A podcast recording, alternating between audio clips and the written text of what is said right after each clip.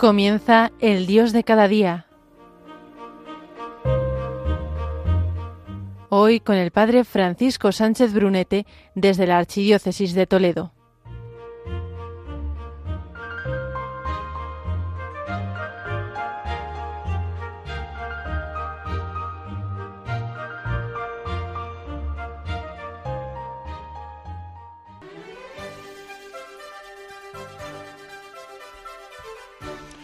Muy buenos días a todos, queridos oyentes de Radio María. Llevamos en nuestra vida la experiencia de un mes más desde la última vez que nos vimos aquí en estas ondas. Unos 30 días más de regalo en este milagro que es la existencia. Es miércoles 26 de abril y te encuentras en un nuevo programa del Dios de cada día. Hoy el día se ha levantado repleto de sol como aquella mañana de domingo donde los discípulos y algunas de las mujeres que seguían a Jesús, después de haberle perdido o entregado, se inundaron de una alegría tal que expulsaba cualquier resquicio de tristeza.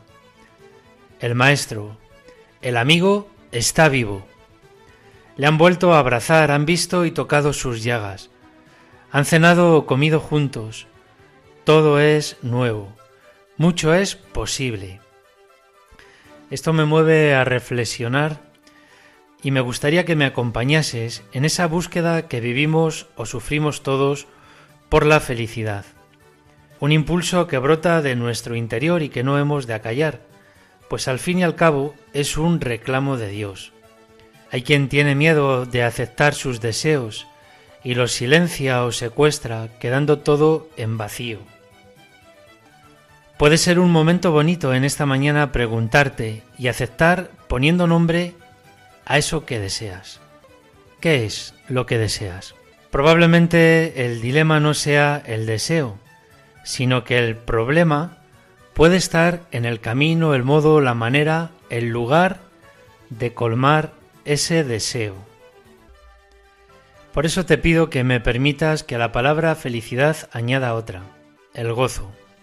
En este programa y alguno de los siguientes explicaremos qué es el gozo, dificultades, etc. Vamos a adentrarnos un poquito en una sociedad que nos condiciona a perseguir constantemente momentos de felicidad fugaz. La palabra gozo pierde su fuerza, más aún para aquellos que somos creyentes.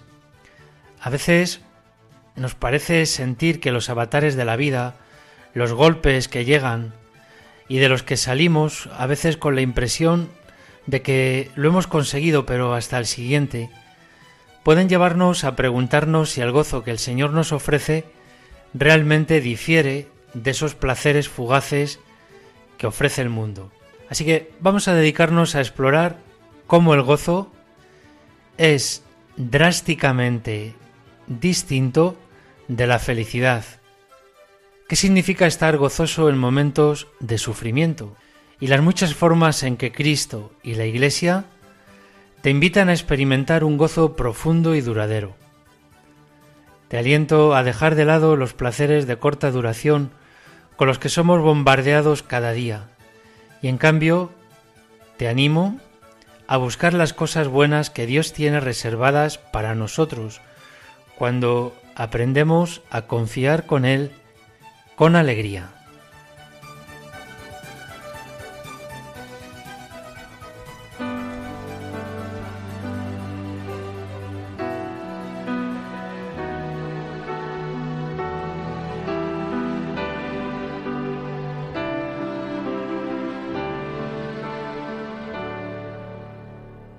Qué bonita la vida, queda todo de golpe y luego te lo quita, sentir a veces cuenta contigo, a veces ni te mira.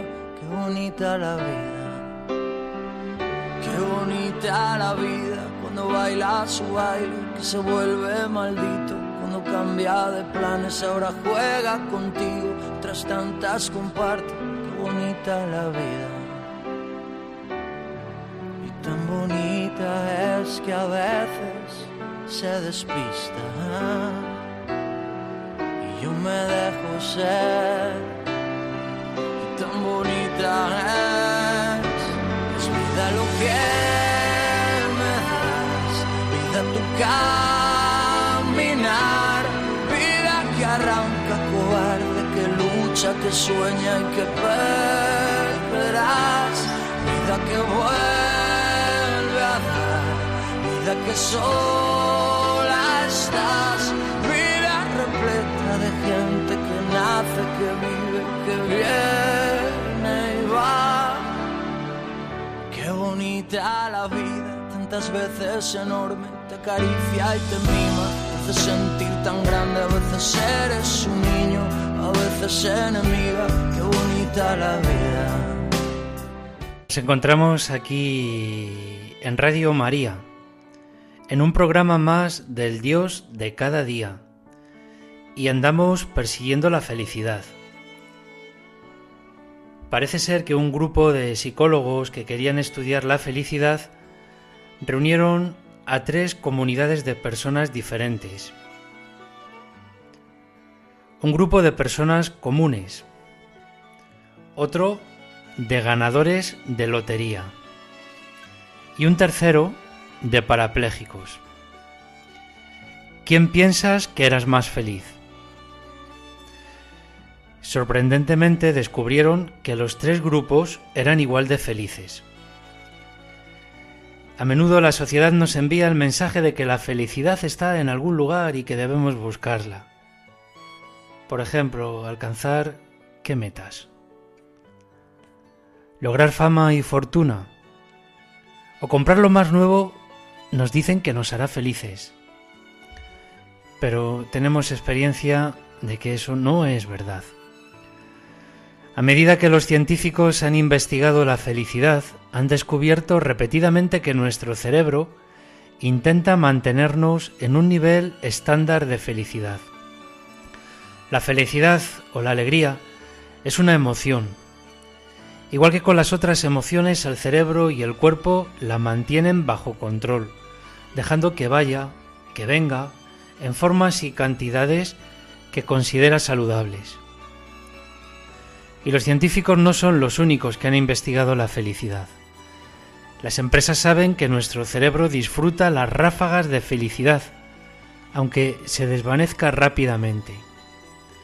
Nos convencen de comprar más cosas, conseguir más. Por ejemplo, me gusta ver esta serie, quiero conseguir más contenido. ¿Y para qué? Para que volvamos a ellas cuando el estallido de felicidad desaparezca. Mucha gente se pasa la vida persiguiendo así la felicidad.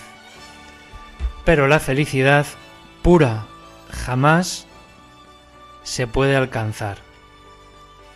Todos, independientemente de nuestras circunstancias, experimentamos niveles similares de felicidad a lo largo de la vida. Así pues, en lugar de perseguir una felicidad que nunca podremos alcanzar, ¿qué deberíamos buscar? Dios nos inculcó ese deseo de felicidad. Quiere Él que seamos felices en esta vida, pero más importante aún, como nos recuerda el catecismo, quiere que seamos felices con Él en el cielo. La felicidad que Dios quiere que experimentemos se define mejor así como gozo. ¿Qué es esto? El gozo es diferente de una emoción de alegría fugaz. Es algo profundo y duradero. El gozo, como nos diría San Pablo, es uno de los frutos del Espíritu. La alegría es una emoción que depende de nuestro cerebro y nuestro cuerpo, pero el gozo depende del Espíritu Santo. Sí, él vive en ti. Él vive en nosotros. Y si Él vive, empieza a sentirse. El gozo permanece aun cuando no hay alegría, porque siempre podemos escoger entre estar abiertos a la gracia de Dios y seguir al Espíritu Santo. El gozo nos dice que podemos esperar cosas buenas, con suerte en la tierra, pero especialmente en el cielo, porque podemos confiar en el amor de Dios por nosotros. Eso era el anuncio de la noche santa de la resurrección. Era como decirnos con la resurrección de Jesús, Dios te ama, Dios ama esta humanidad. Es muy curioso cuando uno se detiene un poco en la vida de algunos de los santos. Son vidas y experiencias drásticamente distintas, muchas de ellas, a lo que se ofrece hoy de manera puntual o por las cosas que lucha el mundo.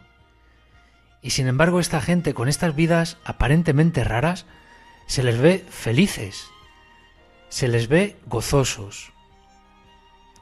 Y es cierto que muchos sufrieron terribles pérdidas y tragedias, pero su gozo perduraba. El gozo de ellos no provenía de las cosas que tenían, no dependía de que les sucedieran cosas buenas en esta vida. Extrañamente el gozo de los santos venía de conocer verdaderamente a Jesús. Lo conocían a Jesús como persona. De la misma manera, no de saber cosas, sino de la misma manera que conoces a tu madre o a tu mejor amigo. Así ellos conocían a Jesús.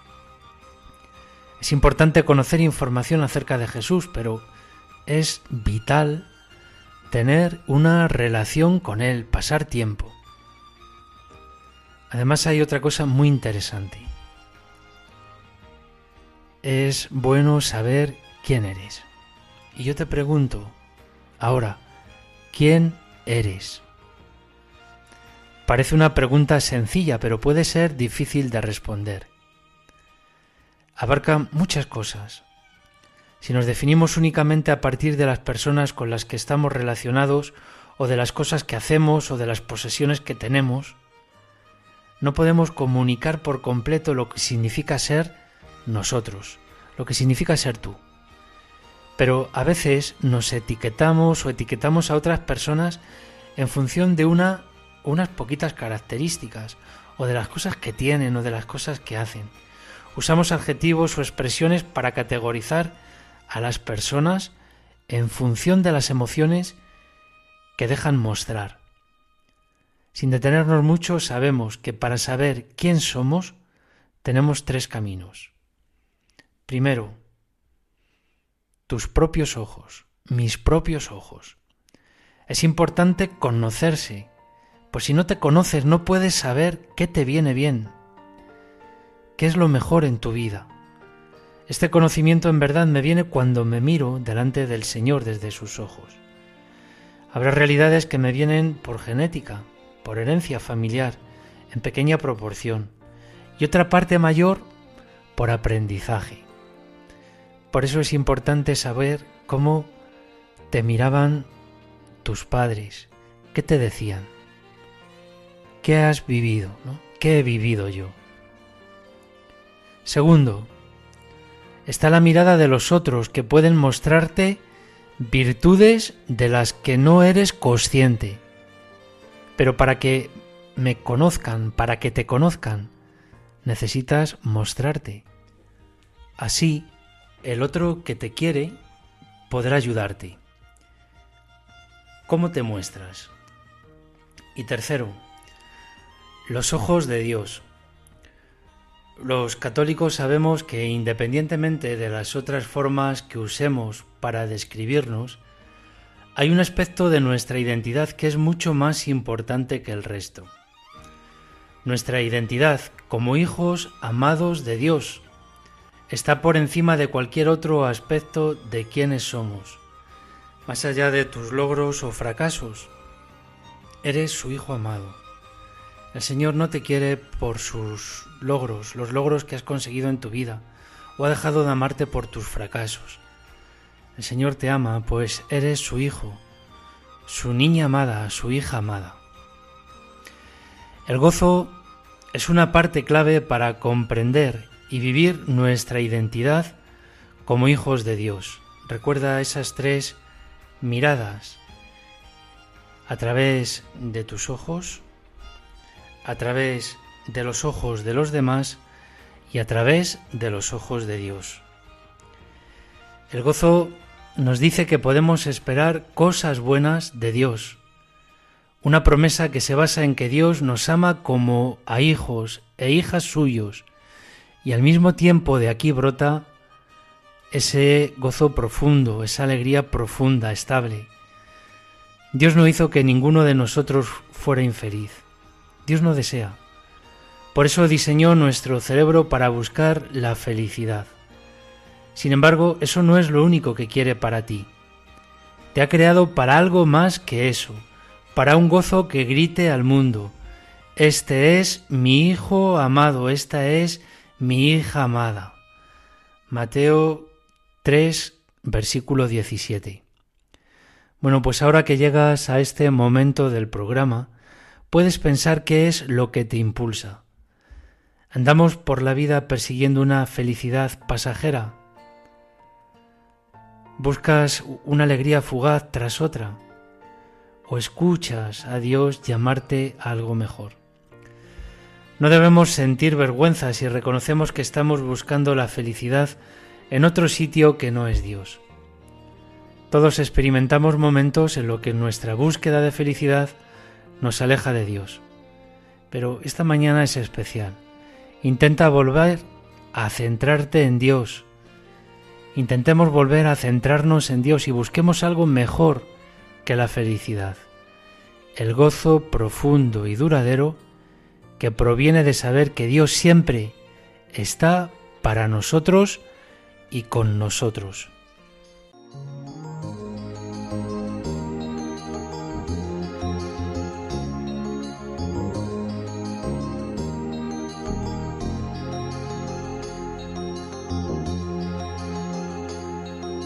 alegría, como un rayo de vida, alegría, como un payaso que grita, alegría, del estupendo grito de la tristeza loca y serena, como la ira de amar, alegría, como un asalto.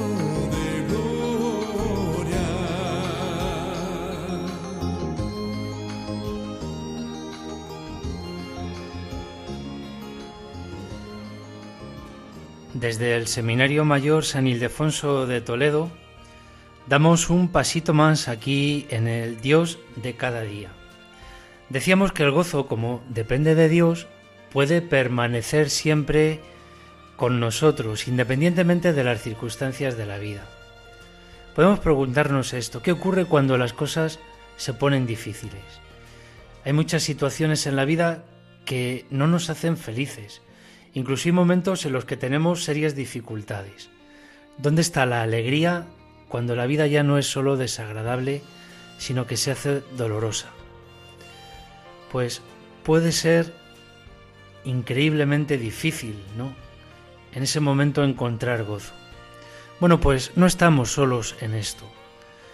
Algunos de los más grandes santos de la Iglesia también les costó hallar gozo ante la tragedia. Pero parte de la razón por la que son santos es porque confiaron en Cristo en sus momentos más oscuros. No puedes ni podemos confundir tener gozo con mostrarnos alegres. Tener gozo en el sufrimiento no significa estar contentos y animados, sino que significa confiar en que Dios te ama, está contigo, Dios quiere tu bien, Dios quiere nuestro bien, aunque ese bien sea distinto de lo que imaginamos. Cuando sufrimos, a veces tratamos de adormecer el dolor, pero si nos anestesiamos de manera emocional y espiritualmente para no sentir el dolor, igual que a veces ocurre con el cuerpo, tampoco podremos sentir nada más. Cuando adquirimos el hábito de elegir siempre el gozo, se vuelve más fácil elegir el gozo en nuestro sufrimiento. Ese gozo nos ayuda a soportar el dolor y también a sufrir bien, sabiendo que Dios sacará gracia y cosas buenas de ello. Vamos a ver un poquito esto, qué son los hábitos, ¿no? ¿Cómo son tus hábitos? A veces es difícil, ¿no? identificar los buenos hábitos que tenemos. ¿Cuál es el objetivo de un hábito? Pues bueno, hacer algo con tanta frecuencia que ya lo hacemos sin pensar. La Iglesia Católica habla mucho sobre los hábitos, no hábitos cotidianos como cepillarse los dientes, sino espirituales. La Iglesia llama a los buenos hábitos espirituales virtudes y a los malos vicios. Las virtudes, como la caridad y la justicia, ¿Qué son? Son disposiciones firmes y habituales a hacer el bien. Así pues, alguien que ha practicado frecuentemente la virtud de la caridad o de la justicia es capaz de ver qué es lo que lo, correcto en una situación determinada y tomar la decisión caritativa y justa. Los vicios son lo contrario. La tendencia a pecar que proviene de la repetición de un mismo pecado. Así pues, alguien que ha practicado frecuentemente un vicio, en particular por lo general, elegirá pecar, porque se ha entrenado para hacer eso. Y a veces usamos el vicio como una forma de adormecer el dolor. Cuando lo pasamos mal, puede que nos parezca más fácil y reconfortante, por ejemplo, recurrir al egoísmo o al pecado, no sé, el que sea, especialmente si uno ya tiene el hábito de hacerlo. Como ocurre con otros malos hábitos, las consecuencias del vicio pueden ser difíciles de ver a corto plazo, pero elegir el pecado repetidamente daña nuestra relación con Dios, nuestra alma y a menudo las relaciones con los demás. Lo bueno es que como con cualquier otro hábito, aunque tengamos una tendencia hacia algo malo, pues podemos superarlo con esfuerzo y si te abres a la gracia de Dios podrás eliminar las tentaciones y reemplazar los vicios por virtudes. Hay que aprender a pasar de ese vicio a la virtud, a elegir siempre el gozo. Y eso puede transformar por completo nuestra experiencia del sufrimiento y también a nosotros mismos.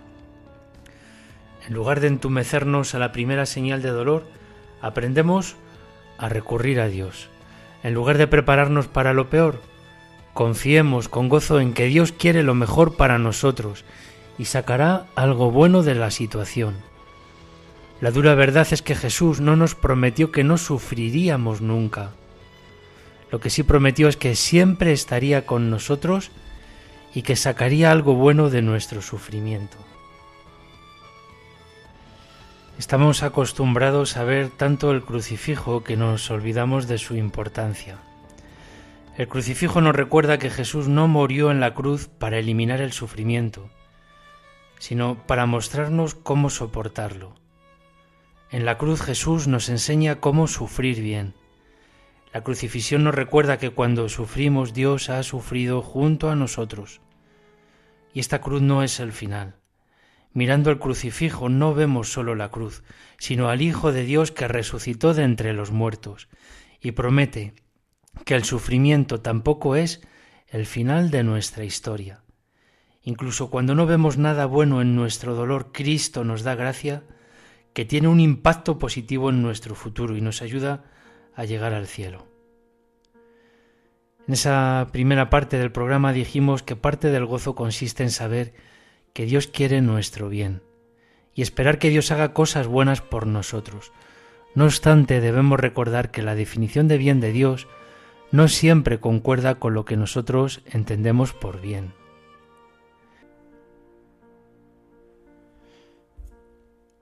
Cuando nos encontramos en una situación dolorosa, debemos confiar en que Dios sacará algo bueno de nuestro sufrimiento. Aunque parezca diferente de lo que esperamos o no comprendamos hasta que lleguemos al cielo. También es importante que cuando intentes formar este hábito nuevo, te preguntes por qué quieres hacer ese cambio, pues si no tienes una buena razón es poco probable que logres mantenerlo. Y también no olvides que necesitas centrarte en Cristo. Buscar el gozo en medio del sufrimiento requiere centrarse en Cristo. Sabemos que el dolor es inevitable, pero que Dios puede sacar algo bueno de él. Bueno, no son palabras vacías, aunque te suenen así. Tal vez solo es confiar verdaderamente en Cristo. Y sigue su ejemplo, recurre al Padre, sigue el ejemplo de los santos. Alegría, veo una chispa de vida, alegría, oigo cantar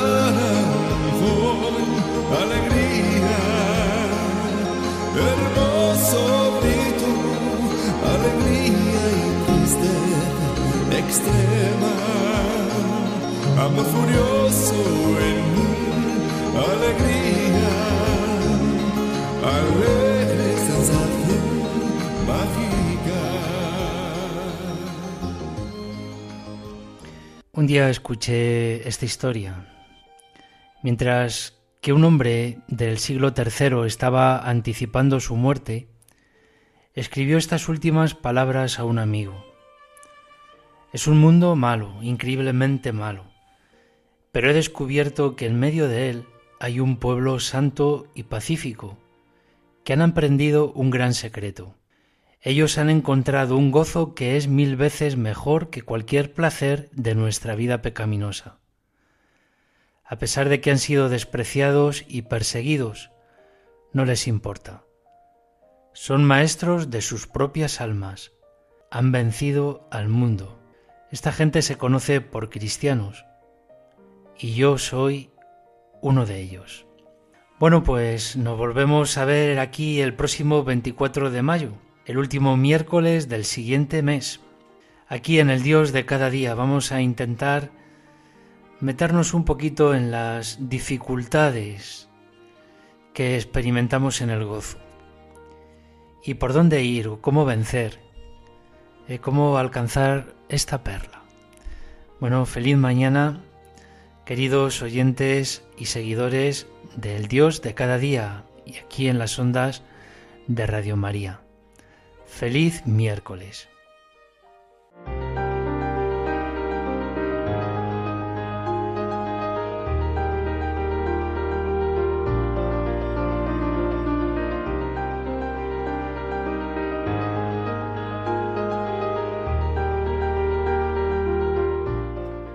Así finaliza el Dios de cada día, hoy con el Padre Francisco Sánchez Brunete desde la Archidiócesis de Toledo.